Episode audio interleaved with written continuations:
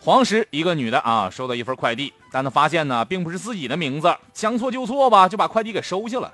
没想到打开之后呢里面竟是一只装满了不明液体的注射器而且还散发着恶臭啊。最后这名女子报警求助民警把快递拿走吧表示再也不占小便宜了。哎呀这啥人都有哈也不是自己快递自己也要。还好吧这名女子呢虽然贪心她也不傻没说给自己来一针哈。